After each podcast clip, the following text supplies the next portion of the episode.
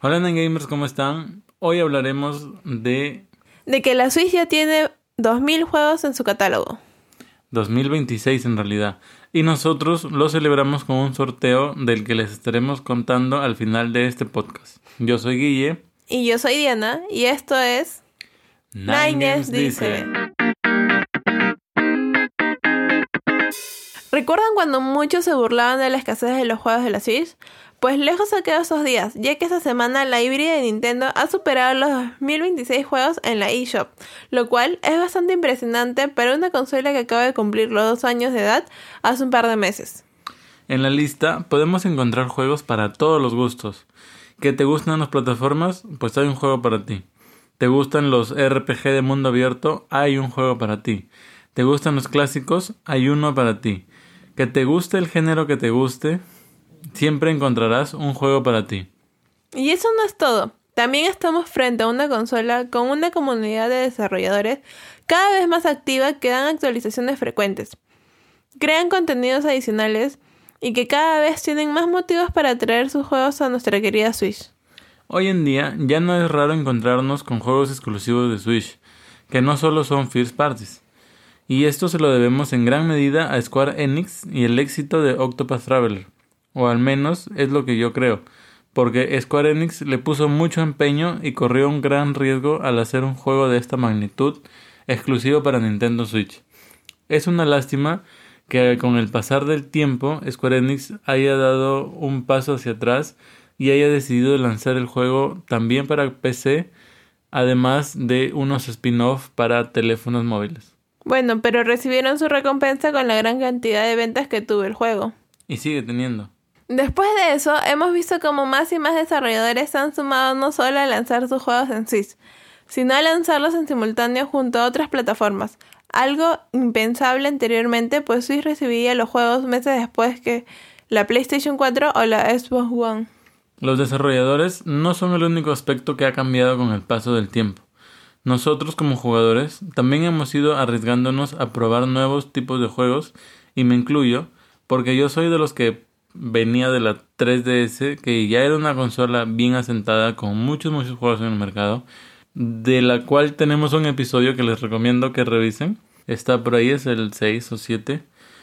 Y pues yo vengo de la 3DS a la Switch, que en realidad cuando llegamos a Switch fuimos prácticamente early adopters, ¿cierto?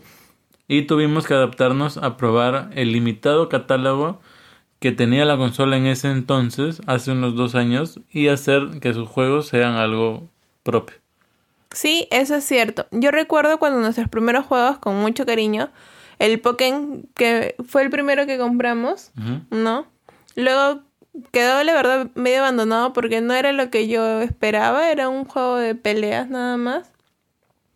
De ahí, el Mario Odyssey, que en su momento fue la joya de la corona. Después de eso, al menos nosotros empezamos a probar las famosas demos, porque pues los juegos estaban algo caros como para comprar muchos de una sola vez. es cierto, mucho me acuerdo de la demo de Inversus. ¿Cuál? Del cuadradito negro ese que disparaba en un sentido por vez y que podías recargar el disparo. ¿Recuerdas que yo lo jugué primero y luego lo jugamos en multijugador y dijimos que lo compraríamos y eventualmente nos olvidamos y nunca lo hicimos? Es cierto, es cierto, me acuerdo bien de ese juego. Aún podemos comprarlo, recuerdo que queríamos probar todos los niveles. Sí, pues. Y dejando de lado las memorias, retomemos el punto del precio de los juegos, ¿te parece? Bueno, si hablamos de cartuchos, el precio no ha variado mucho a lo largo de estos casi dos años, más de dos años, y se ha mantenido en torno a unos 70 dólares los juegos más caros en las tiendas retail y unos 55 dólares los mismos juegos en tiendas online. Mención aparte merece la tienda Replay acá en Perú, que durante un corto tiempo tuvo muy buenas ofertas de juegos. No, no fue corto, fue bastante largo. Sí, especialmente para fechas, eh, ocasiones especiales como Navidad. los que sí hicieron la reoferta por muy corto tiempo fueron la gente de Wong, que no sé si tuvieron un, metro. un, un mega bug ahí, pero este sí fue corto tiempo. Pero bueno, Replay tuvo muy buenas ofertas y no solo en juegos, sino también en accesorios para la Switch. Nosotros hemos comprado muchas de nuestras cosas ahí por los buenos precios que tenían. Además de la garantía que nos daban. Claro.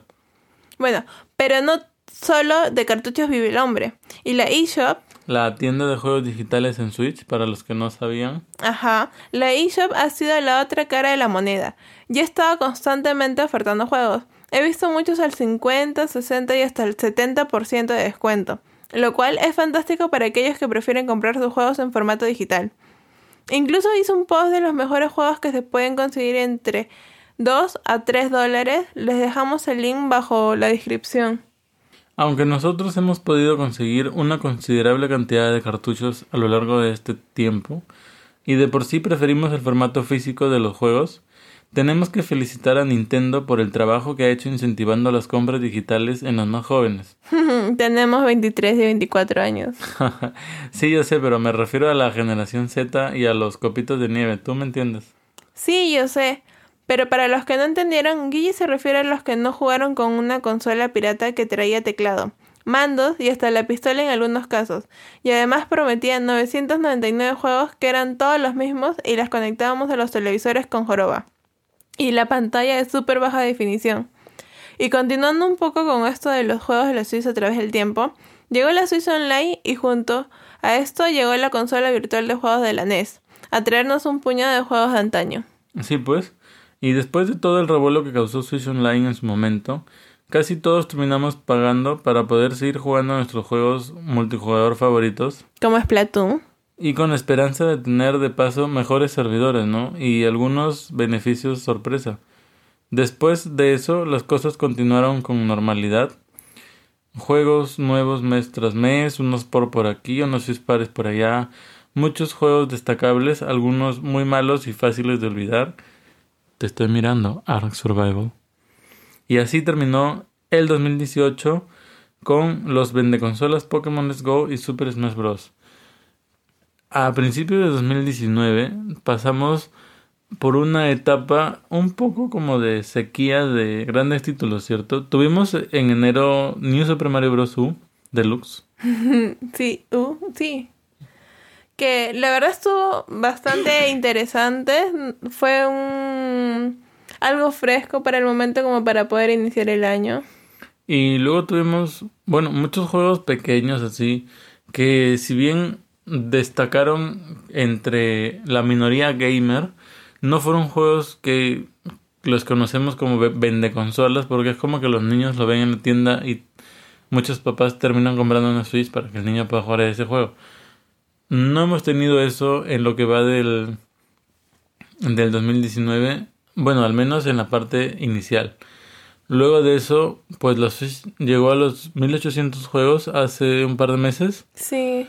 Pues recibimos la noticia con mucha sorpresa, pero muy contentos también porque la verdad es que era algo que no esperábamos. Yo la verdad no, no estaba llevando la cuenta de cuántos juegos tenía Switch. Pero cuando dijeron 1800 fue como que wow, bastante. Y bueno, luego de eso llegaron pues eh, Yoshi Woolly World como juego de, Nintendo y otros juegos por ahí. Sin embargo, se supone que ahora, ahora empieza lo bueno, ¿no? Claro, ya en esta fecha deberían lanzarse nuevos nombres, nuevos nombres de juegos que realmente llamen más la atención, ¿no? Que sean un poco más conocidos y que realmente la gente está esperando por estos títulos. Se viene la E3 también en junio, si no me equivoco. Ajá. Ya falta, falta bastante poco. Y bueno, esperamos, como dice Di. En realidad, a mí no me importaría mucho que no anuncien un nuevo juego siempre y cuando nos den más información acerca de Pokémon Sword Shield. Pero hay gente sí pues que está esperando muchas novedades, por ejemplo, de Fire Emblem, muchas novedades de Bayonetta 3, muchas novedades de Metroid 4 y es así como llegamos pues a, al día de este lunes 6 que la Suiza alcanzó los 2026 juegos. Bueno, y esto es en la eShop americana, sin embargo, el, con la eShop europea están algo de 1970 juegos. Pero es cuestión de tiempo que se estabilice el número, porque los juegos por ahí quizás son un poco más estrictos los filtros de la Unión Europea, entonces por eso tardan un poquito más en llegar. Bueno, es una gran posibilidad porque también he visto muchos juegos que, por ejemplo, tiene la eShop japonesa que no tiene la americana, ¿no? Entonces, Sería cuestión de que vuelvan a normalizarse en esa etapa para que puedan ir más a la par. Que no están tampoco muy distantes, ¿no? Pero van por ahí. Porque ahora, ahora que estamos, ¿por qué no damos un repaso de los juegos que han ido saliendo y que realmente han llamado la atención del público? Claro, bueno, a ver, ya lo hemos hablado antes, pero uno de los juegos más vendidos, el segundo en realidad, es Super Mario Odyssey, que es un juego que yo no he jugado, a prueba de Sí, es, es un poco refrescante, la verdad, esa temática que nos trajeron de Mario, ¿no? En un mundo tridimensional, con, con un... Lo único que no me gustó de ese juego es su modo cojugador. Porque no le veo la, la, la... Cooperativo. Ajá, en modo cooperativo, porque uno era Mario y el otro era el sombrero. Era como que, oh, wow, ¿no? O sea, qué chévere, así, todo triste. Claro. Ahora, el juego que se mantiene como el más vendido es Mario Kart 8 Deluxe. Y la verdad es que no es de sorprender porque es un grandísimo juego. Inclusive por ahí eh, leí recientemente de que Mario Kart 7 para 3DS aún se sigue vendiendo muchísimo. Lo cual no es sorpresa porque, ah, bueno, a diferencia de Smash, que por ahí tiene una inclinación un poco más competitiva y que termina siendo un poco juegos de la categoría de juegos que empiezan para adolescentes en adelante, pues Mario Kart es como que para compartir en familia, ¿no? Sí, la verdad que sí. Además que tiene su multijugador de hasta ocho personas. No, entonces nos ayuda bastante como que a poder compartir en una misma pantalla con mucha gente. ¿Y a quién no le gustan esas carreras donde te agarra el odio cuando te lanzan un plátano o un caparazón cuando estás a punto de ganar? Es cierto, es cierto. La verdad es que mm, si tuviéramos que recomendar tres juegos cada uno, yo lo tengo bastante claro. Yo diría eh, Splatoon 3. Para mí está Splatoon 2, digo, es que sí, yo, decía, ¿en qué momento ha salido Splatoon 3 que no me he enterado? la, verdad es que tengo muchas ganas de, de probar Splatoon 3, así que por eso estoy un poco proyectándome. Mario Kart 8 también es un juego que debes tener si no tienes. Y el tercero pues sería algo dependiendo de tu edad, tipo Diablo 3 podría ser un poquito por ahí. Si eres niño, niño, un Scribble Notes. La verdad es que el Mega Pack que viene con todos los DLCs es lo hace un juego bastante completo. Si eres más competitivo, quizás Rocket League. Si te gustan los shooters, Payday. Y no sé, Eddie, ¿tú qué opinas? ¿Cuáles son tus tres juegos más half? Mm, bueno, yo creo que ya mencionaste uno de ellos que es Splatoon 2. Pero de ahí quienes... Los otros juegos que podrían seguirle serían Bayonetta. Bayonetta 2.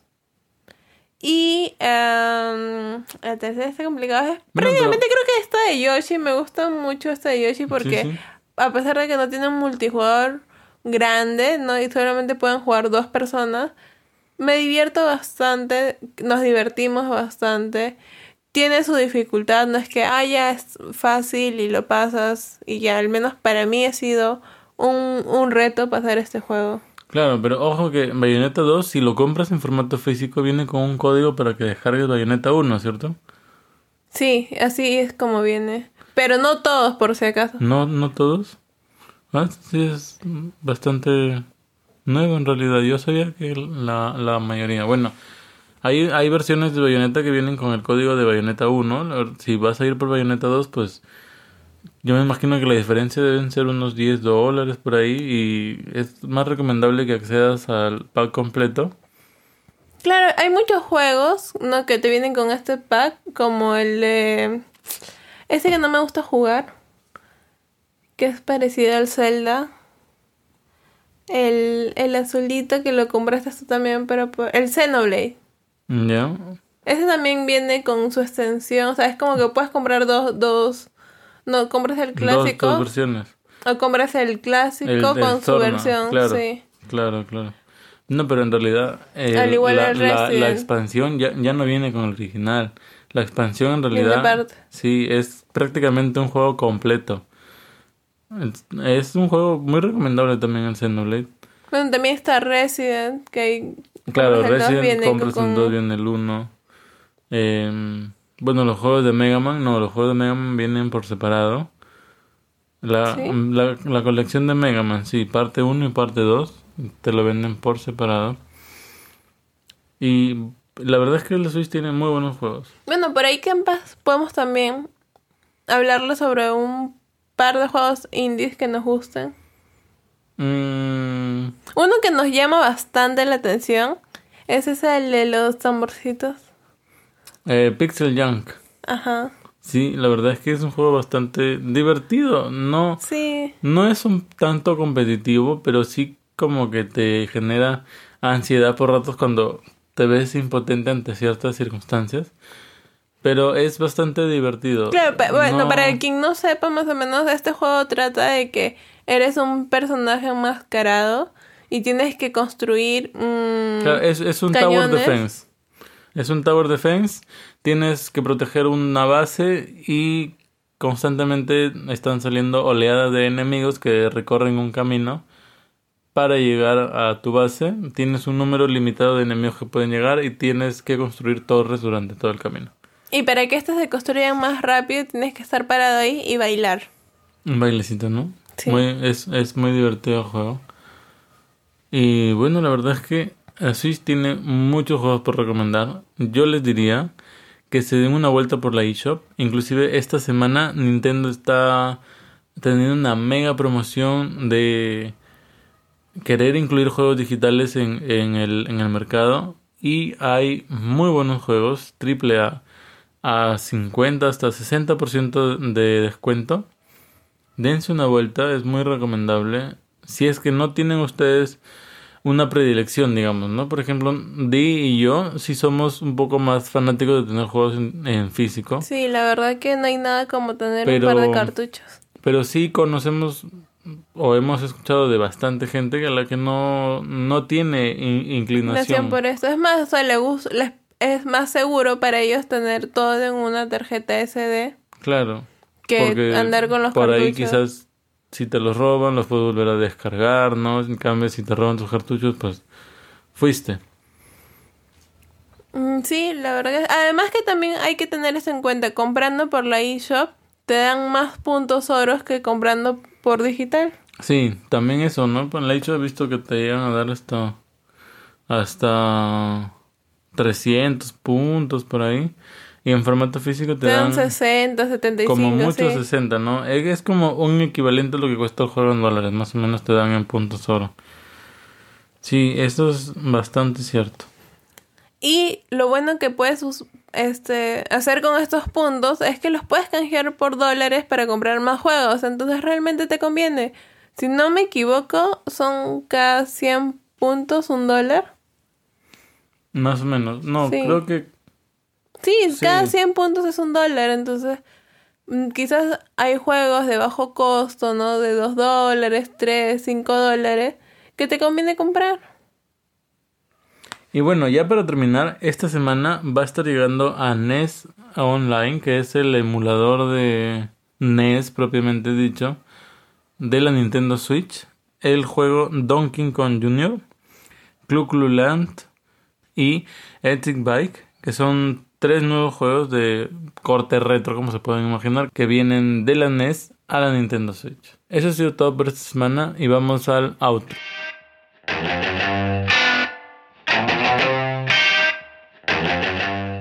Bueno chicos, gracias por escucharnos. No se olviden de seguirnos en nuestras redes sociales. Estamos en Facebook, Twitter, Instagram. Pinterest, Tumblr, puntos suspensivos. No Tam- recuerdo.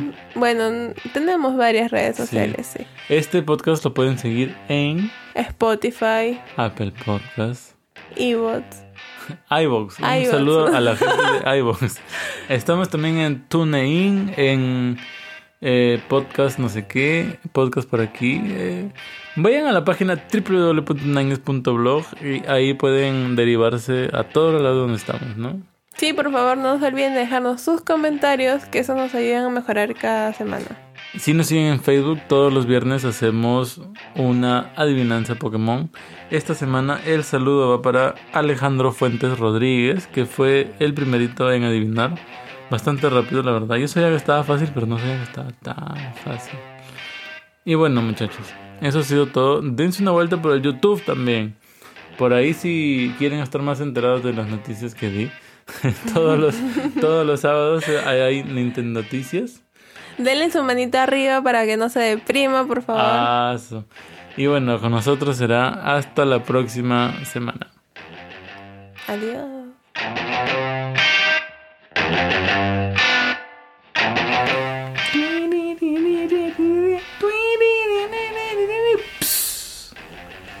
¿Recuerdan cuando muchos juegos se burlaban?